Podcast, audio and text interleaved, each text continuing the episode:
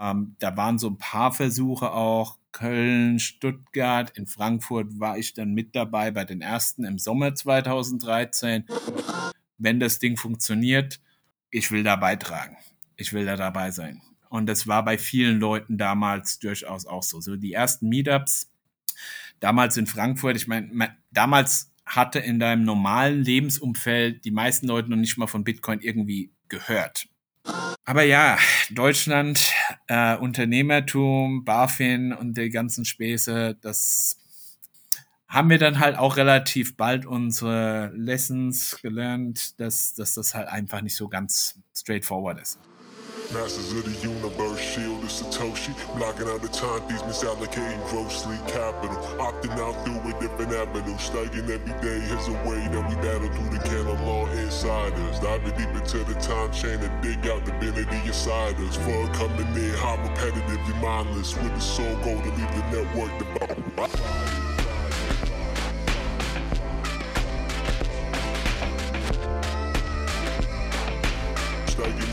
stacks, now you know me, baby.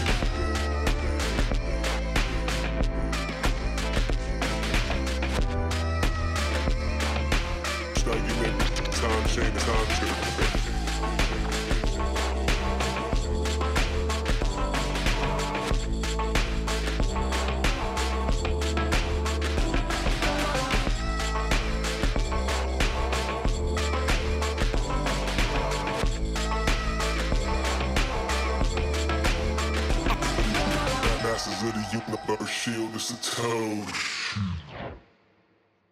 Hallo GM und herzlich willkommen bei Shield of Satoshi. Hier erwarten euch spannende Themen rund um Bitcoin und Gespräche mit Gästen und ganz besonderen Bitcoin-Blabs. Ich bin euer Gastgeber Ronan und für diese Folge darf ich den Dominik begrüßen. Hallo Dominik. Gute aus Vietnam. Hallo, grüß dich. Ja, wie du gerade schon angedeutet hast, du bist nicht in Deutschland, wir sprechen aber trotzdem auf Deutsch, weil du bist vor einigen Jahren aus Deutschland ausgewandert. Bevor wir jetzt aber direkt auf das Thema Vietnam kommen, äh, verrat mir doch vielleicht äh, gerne was zu dir oder zu deiner Zeit, bevor es dich nach Vietnam verschlagen hat. Ja, zuvor halt in Frankfurt gewesen, da auch die ganze Zeit aufgewachsen und dann da auch ja, typischen Corporate Job gearbeitet und so weiter. Ende 2012 hat dann einer meiner langjährigen Freunde das erste Mal Bitcoin erwähnt.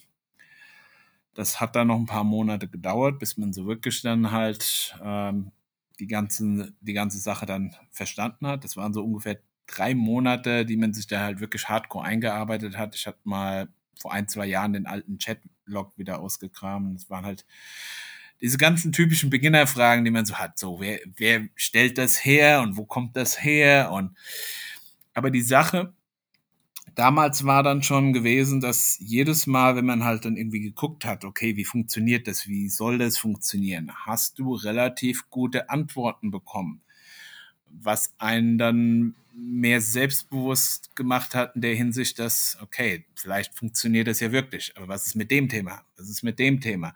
Und je mehr du halt dann Antworten gefunden hast, die durchaus Sinn machen würden, äh, desto interessanter wird das ganze Thema halt einfach. Ähm, ich hatte schon, bevor ich von Bitcoin gehört hatte, Friedrich August von Hayeks Denationalization of Money gelesen. Ähm, auf Deutsch erhältlich Denationalisierung des Geldes, glaube ich. Mitte der 70er geschrieben, kurz nach 1971. Ich denke, 1971 brauche ich nicht großartig erklären. Die Leute wissen es wahrscheinlich im Podcast, was da passiert ist. Sehr interessantes Buch.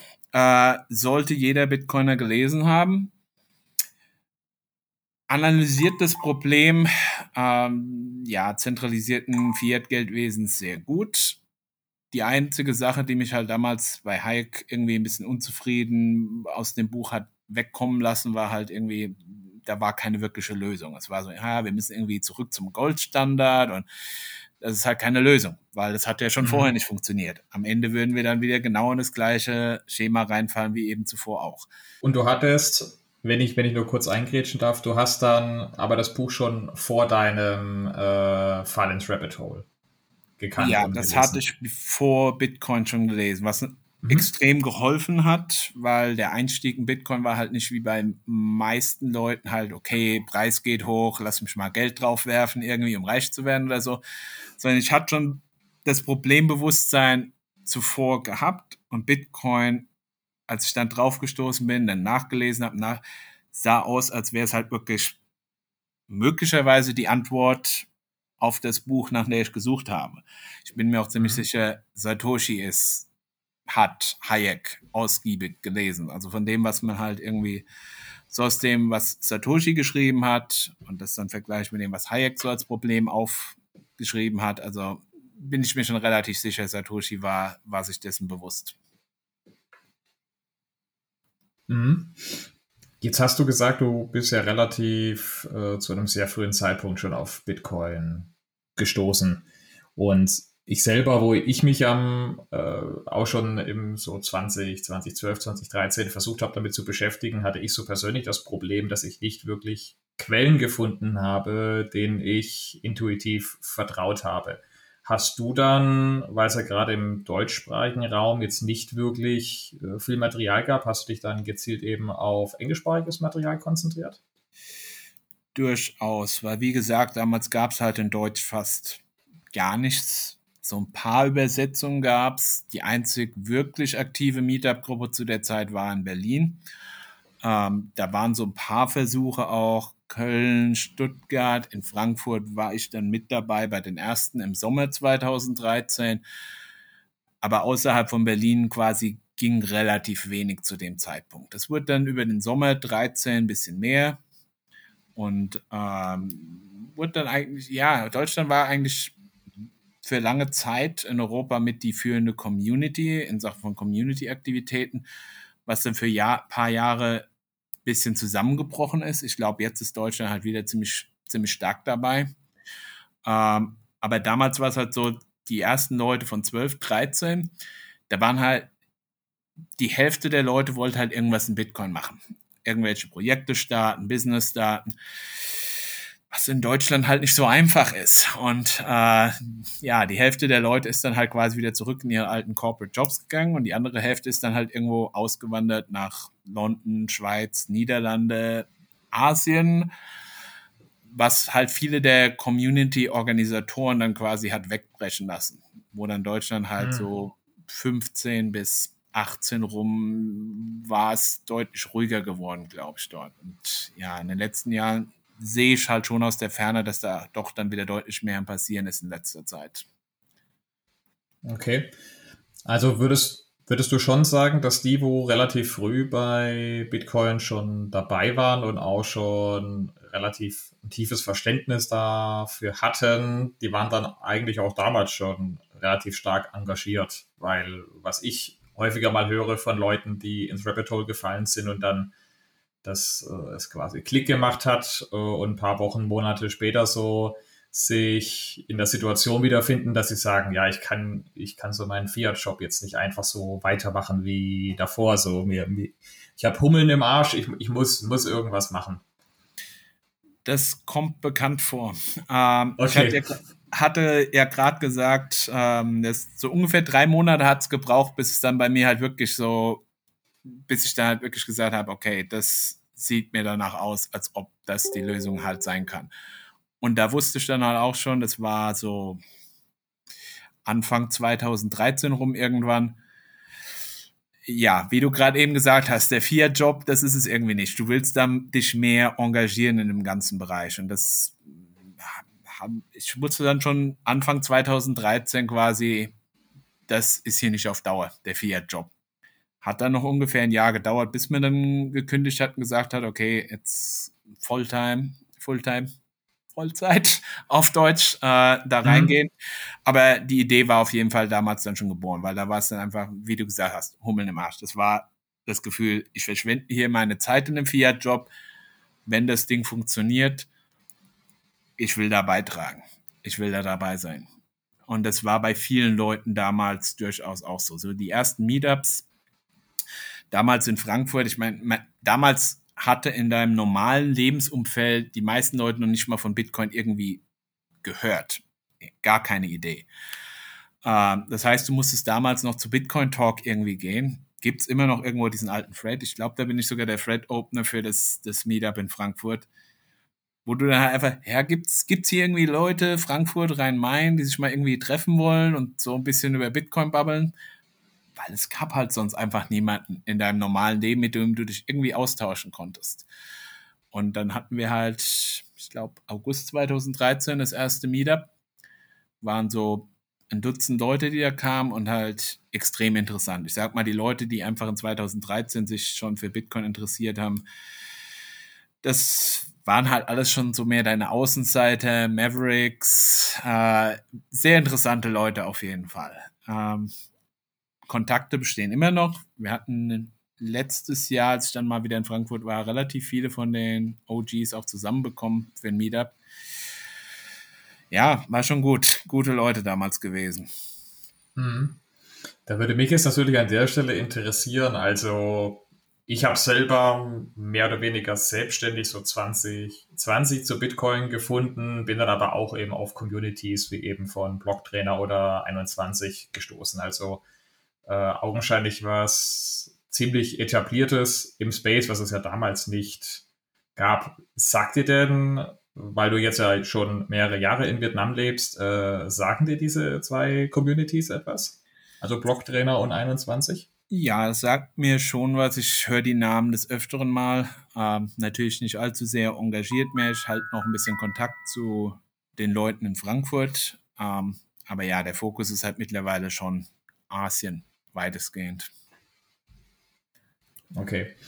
Und Gab es dann, du hast ja jetzt beschrieben, es gab bei dir da so ein Shift, wo du gesagt hast, okay, da, da das, das halte ich jetzt nicht mehr so aus, diesen, diesen Fiat-Job. Was waren das so für Gedanken, die dich da dann beschäftigt haben? Weil du hast ja vorher angedeutet, okay, entweder man versucht das hier in Deutschland umzusetzen oder man versucht es eben woanders.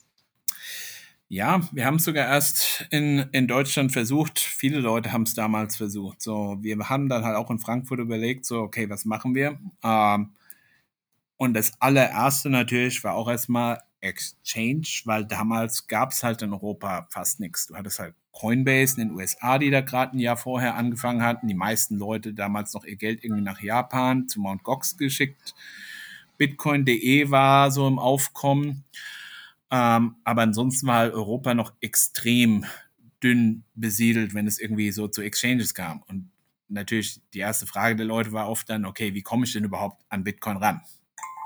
Da gab es nicht so viele Lösungen. Und irgendwie das Geld irgendwie nach Japan zu schicken, hatten die meisten Leute jetzt auch nicht unbedingt so Bock drauf.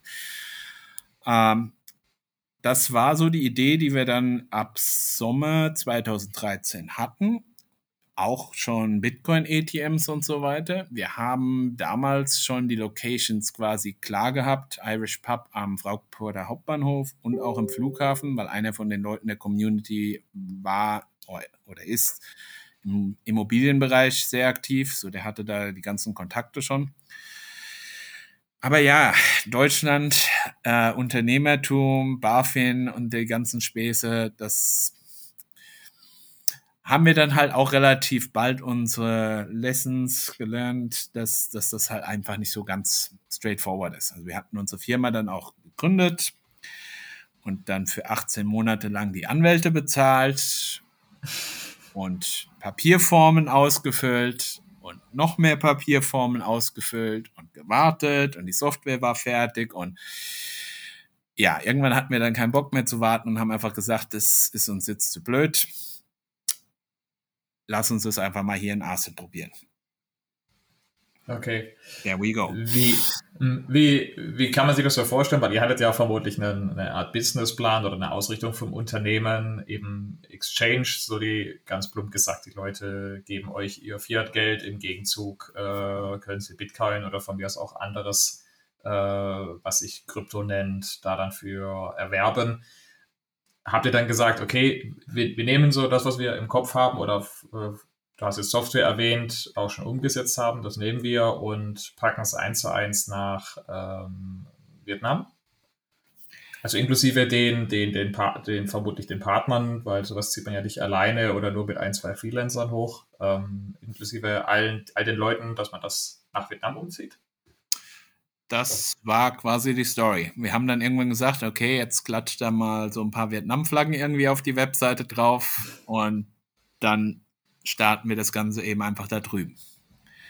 Und das ist dann auch so passiert. Wir haben dann die Firma hier in Vietnam Ende 2013 registriert und im März 2014 dann hier gestartet. Für die alten Bitcoiner, die erinnern sich vielleicht noch im März 2013, Februar 2013 rum. Das war, wenn Mount Gox 2014. 2014 rum Mount Gox implodiert ist. Das heißt, einen Monat später kamen wir dann und haben gesagt, okay, jetzt machen wir hier einen Bitcoin Exchange in Vietnam.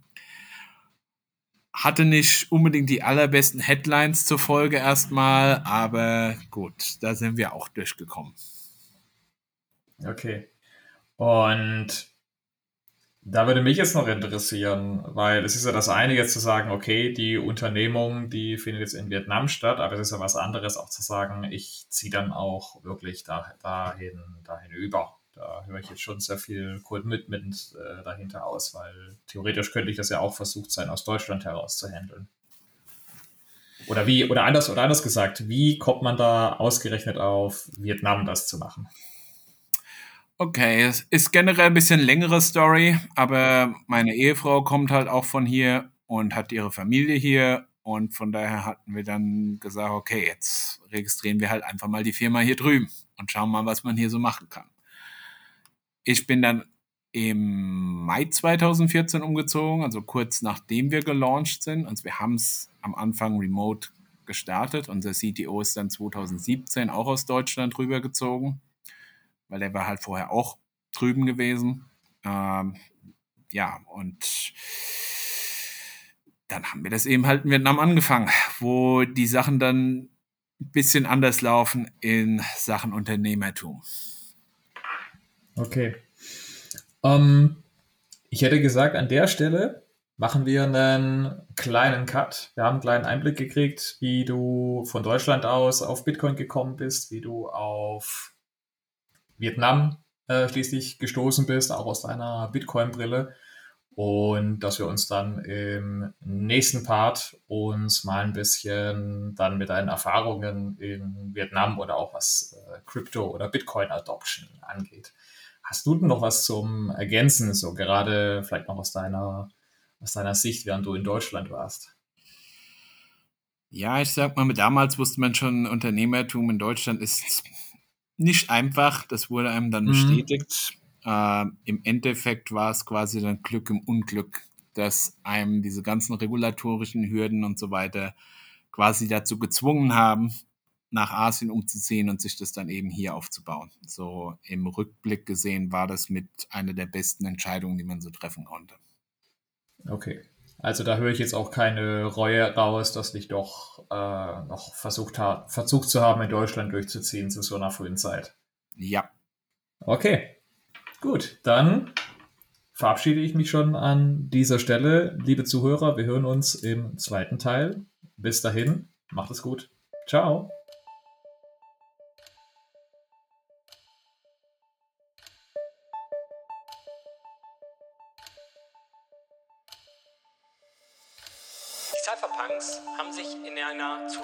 Digitalen Welt darum Gedanken gemacht, was passiert, wenn alles Handeln, was wir Menschen im Internet tun, von zentralen Services erfasst wird. In einer Welt, wo digitale Strukturen, Computer so leistungsfähig werden, jeden digitalen Schritt, den wir machen, zu speichern und später auswertbar zu machen. Eine Dystopie. Ähnlich wie George Orwells 1984, Big Brother is watching you. Überall ist das System. Dass wir heute verschlüsselte Internetkommunikation haben, war Erfolg der Cypherpunks. Die haben dafür gekämpft. Das ist deren Mandat. Die Cypherpunks sind Freiheitskämpfer, Kämpfer für unsere Privatsphäre. Und dann kam Satoshi Nakamoto und hat in den Mailinglisten dieser Cypherpunks eine Idee geteilt.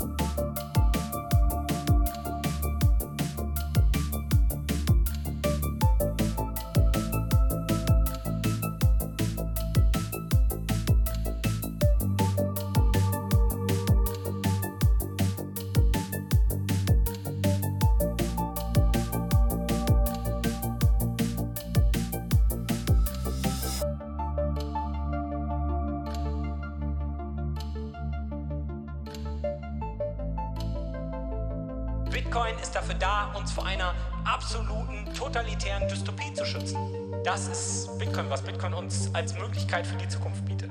Bitcoin ist Hoffnung, Bitcoin ist Freiheit. Das ist die Power, die wir haben.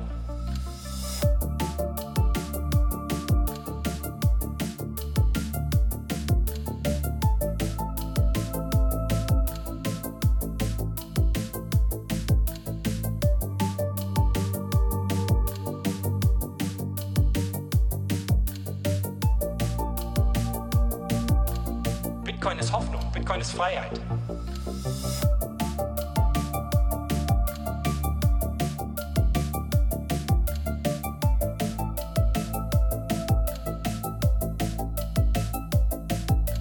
Deswegen sind die Kurse auch so egal für überzeugte Bitcoiner. Die wollen einfach nur dieses knappe Gut. Von diesem knappen Gut, was immer auf, auf die Gesellschaft gesehen knapper wird, wollen die einfach so viel haben, wie es nur geht. Und das ist das, was Satoshi erzeugt hat. Regeln, die genau das erzeugen. Regeln, die dafür sorgen, dass Bitcoin unweigerlich immer erfolgreicher wird. Es gibt nichts, was ich als realistisch erachte, was Bitcoin noch stoppen kann. Kein realistisches Szenario. Ja, da können Blackouts kommen und so, dann funktioniert Bitcoin drei Tage nicht. Alles klar. Aber für eine funktionierende Gesellschaft, für die Zukunft, ich sehe nichts, was Bitcoin stoppen kann.